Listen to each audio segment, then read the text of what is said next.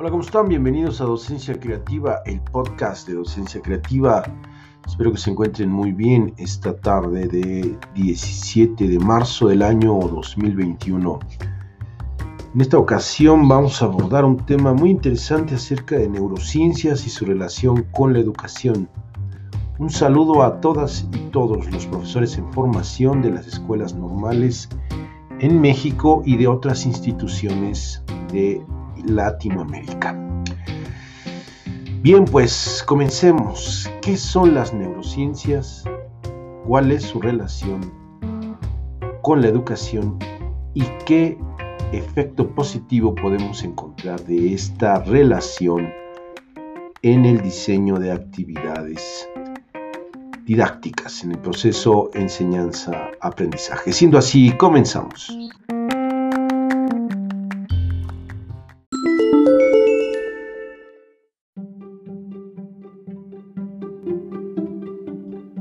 Se sabe que las neurociencias contribuyen a comprender los procesos mentales que desarrolla el pensamiento, por ejemplo, la percepción, el aprendizaje, la memoria, lo que nos lleva a preguntarnos, ¿los procesos mentales se localizan en alguna región del cerebro?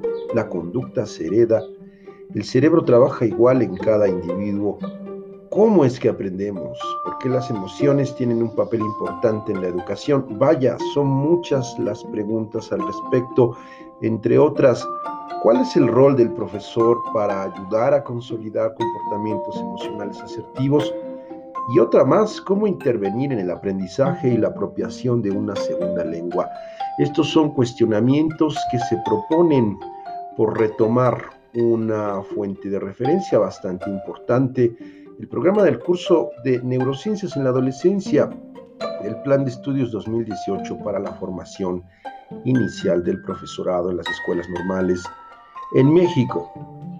Pues miren, retomando estas preguntas críticas, esenciales, que se proponen eh, para la formación del docente, habría que desglosar tres áreas de análisis, tres objetivos generales en los que vamos a desarrollar este podcast. Primero, ¿qué son las neurociencias?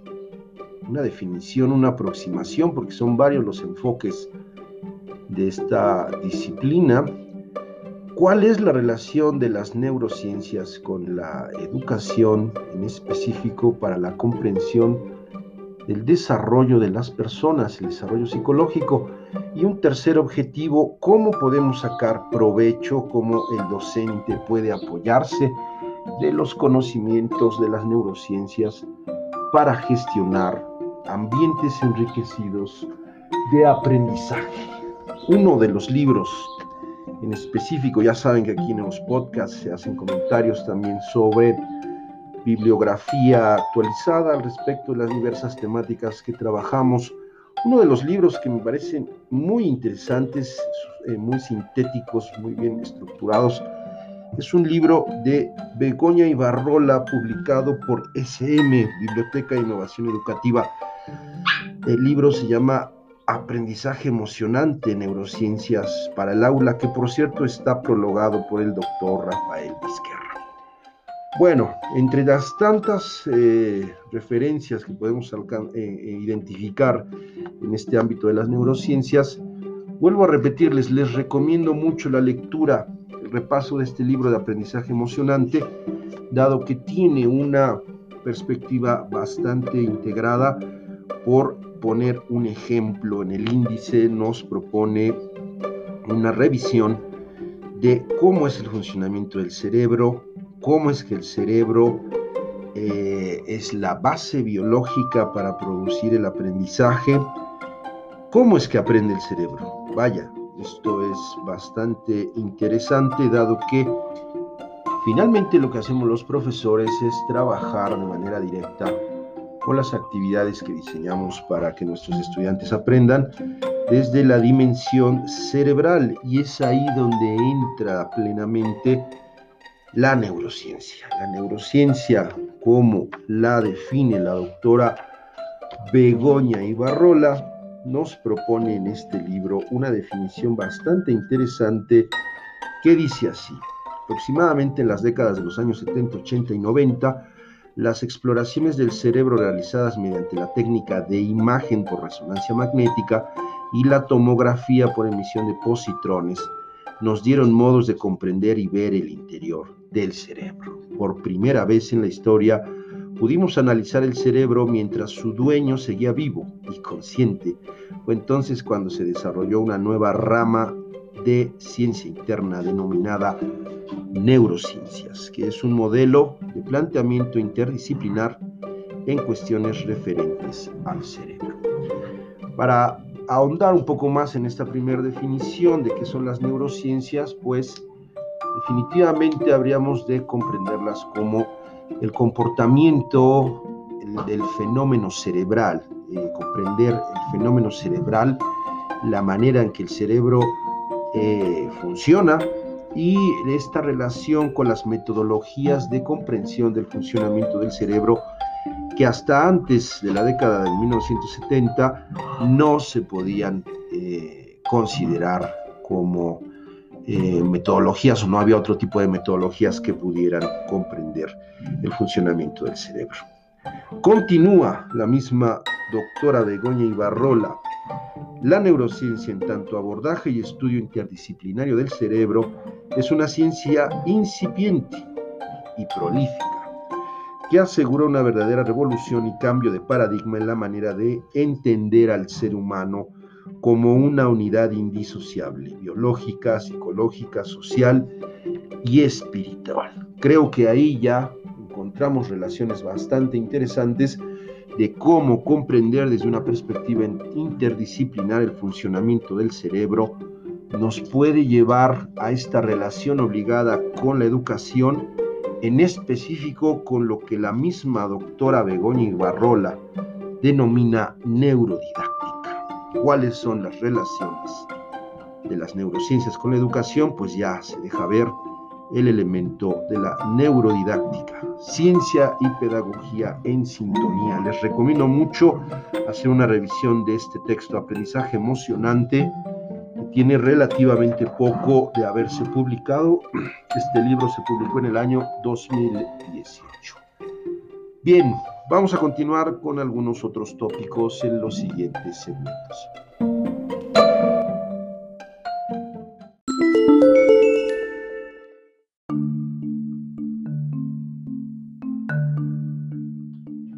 En el contexto escolar, los estudiantes pueden potencializar las funciones cerebrales que movilizan y es a través de las diversas actividades que se generan conexiones neurales que traerán nuevas posibilidades de aprendizaje. Cuantas más conexiones se promuevan en su aprendizaje, mejor recordamos y mientras conectemos más zonas del cerebro, más eficiente será, lo que significa que se debe buscar un aprendizaje transversal, multidisciplinario y contextualizado. Esto lo indica, nuevamente me remito al plan de estudios 2018 para la formación inicial docente en la asignatura de neurociencias en el adolescente. Pues vaya, creo, sin lugar a dudas, que es muy clara la conexión de cómo, conociendo el funcionamiento del cerebro, podemos establecer actividades de aprendizaje transversal, multidisciplinario y contextualizado que generen y sean el motivo del de, eh, desarrollo de nuevos circuitos neuronales, por qué no decirlo, estos caminos neurales que se eh, quedan como evidencia de estas experiencias de aprendizaje. El cerebro es un órgano que procesa patrones, es la manera como se enfrenta al mundo que le rodea, todo aquello que no forma parte de estos patrones se guarda de manera más profunda en el cerebro. De ahí que usar en clase elementos que rompan con la monotonía beneficia al aprendizaje. Es de suma importancia que el profesor en formación comprenda que los aportes de las neurociencias deben tener un impacto en la planeación, pues deberá considerar situaciones de aprendizaje que busquen el mayor provecho de nuestro cerebro y que impliquen emociones como la alegría, la confianza, la sorpresa, la atención y motivación, quizás a través de actividades como el juego, la música, el arte y la actividad física. Desde esta definición de neurociencias que les comentaba En la parte primera de este episodio de podcast, la doctora Begoña Ibarrola ya nos hacía esta referencia que las neurociencias son una disciplina relativamente nueva y que este conocimiento del cerebro, sus componentes biológicos, bioquímicos, nos ayudan a tener una mayor comprensión de eh, procesos como el aprendizaje, la atención, la memoria, la motivación. Y esto ha permitido, este replanteamiento de las neurociencias ha permitido replantear lo que los científicos afirmaban sobre el periodo crítico para el desarrollo del cerebro, la famosa poda sináptica. Sin embargo, descubrimientos recientes refieren que ciertas regiones del cerebro experimentan un refinamiento durante la adolescencia, etapa de cambio en la que socialmente pasan de una mayor dependencia a fortalecer su autonomía. En la adolescencia se eliminan conexiones neurales, es una etapa donde se lleva a cabo lo que se denomina la poda sináptica.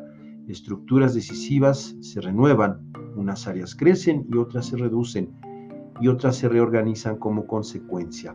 La maduración está ligada al adelgazamiento de la materia gris y en paralelo al perfeccionamiento de las funciones cognitivas, es decir, funcionamiento cognitivo y materia gris cerebro en, pleno eh, comprensión de la materia orgánica.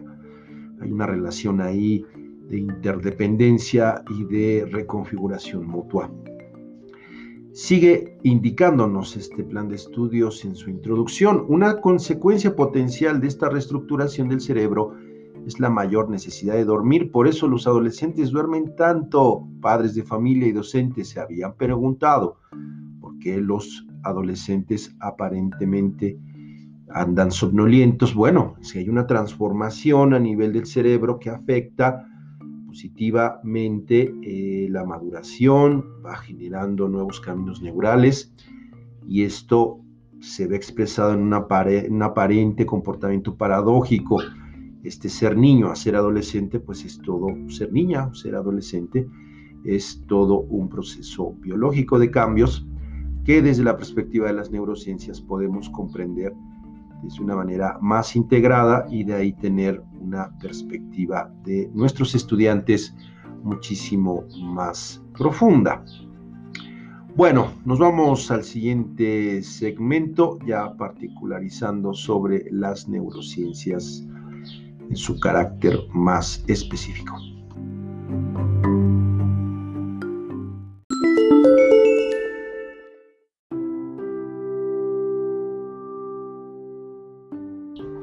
Pues bueno, comenzando, se habían preguntado ustedes, docentes, docentes en formación, si las actividades didácticas que se aplican en el día a día en nuestros salones de clase son las más adecuadas para potenciar un desarrollo cognitivo en nuestros adolescentes y niñas?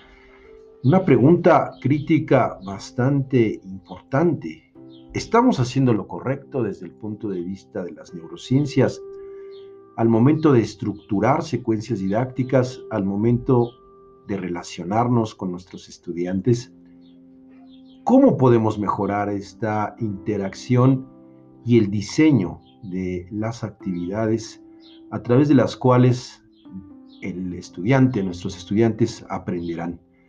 Pues bueno, lo he mencionado ya bastantes ocasiones, pero finalmente no sobra volver a mencionar que las neurociencias han marcado la importancia de hacer del aprendizaje una experiencia positiva y agradable. Y esto lo remarcaré porque desafortunadamente los procesos áulicos eh, pueden ser considerados violentos si no se conoce de una manera adecuada, no se establece cómo debe ser en la medida de lo posible, estos entornos de aprendizaje enriquecidos, ambientes que produzcan eh, estímulos positivos, desafiantes, que ayuden a los estudiantes a comprometerse con experiencias complejas y creativas en su día a día en el aprendizaje. Se considera que el trabajo docente, el trabajo cotidiano, eh, debe ser pues permanentemente renovado, regenerado a través de propuestas de intervención pedagógica significativas que fomenten la creatividad y permitan a los alumnos participar de una manera diferente en su propio proceso de aprendizaje. He aquí este cambio de actividad donde veremos el impacto sobre las conexiones neurales que estos ambientes de aprendizaje desafiantes, motivantes, benéficos, pues habrán de sumarse o habrán de sumar en el adecuado desarrollo psicológico de los niños, niñas y de los adolescentes que están día a día en el salón de clases. Es ahí donde queda finalmente argumentada, y ya para ir cerrando este primer episodio, queda argumentado cómo el profesor en su formación continua o en su formación inicial habrá de reforzar su herramental de estrategias didácticas, comprendiendo esta relación entre el cerebro y el aprendizaje, de la misma manera que la estructura de cómo aprendemos, cómo procesamos, registramos y evocamos información así como la relación con el aspecto conductual y emocional. El cerebro es un órgano, nuestro órgano de eh, procesamiento de información y de aquí la mm, naturaleza maleable del mismo. El cerebro está en una permanente eh, modificación reconexiones, sinapsis, eh, nuevas estructuraciones, zonas eh, que están relacionadas a lo que vamos aprendiendo, como la empatía, la resiliencia, el aprendizaje por observación, la interacción, el desarrollo del lenguaje y la comunicación. Es así como las neuronas quedan vinculadas en esta, a través de estas experiencias y vaya, en algún momento mencionaremos este tema de las neuronas espejo, que tiene pues un poco, relativamente poco que se ha descubierto el funcionamiento de las neuronas espejo y que están relacionadas a la empatía. ¿Qué decir de las características del hemisferio izquierdo, hemisferio derecho, en fin, todo un eh, terreno bastante eh, rico y lleno de nuevas eh, informaciones y conocimientos que seguramente van a contribuir al fortalecimiento de nuestra profesión docente. Terminamos así este capítulo, episodio introductorio de las neurociencias y no sobra decir que en los siguientes episodios, como se mencionaba en la introducción de este capítulo, vamos a ir afianzando detalles más finos sobre los fundamentos científicos y teóricos de las neurociencias, las implicaciones de las neurociencias en el aprendizaje y las neurociencias, sus aportes en las intervenciones docentes en el aula. Yo les deseo que todas y todos estén a buen resguardo, bien cuidadas y cuidados. Ha comenzado el proceso de vacunación para nuestros adultos mayores. Es momento de ir viendo la luz al final del túnel.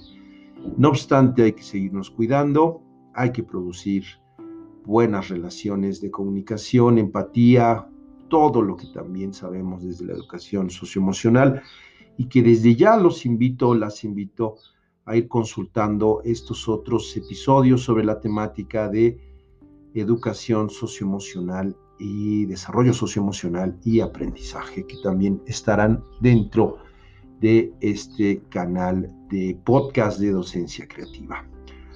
Bueno, nos vemos en el siguiente capítulo. Hasta luego.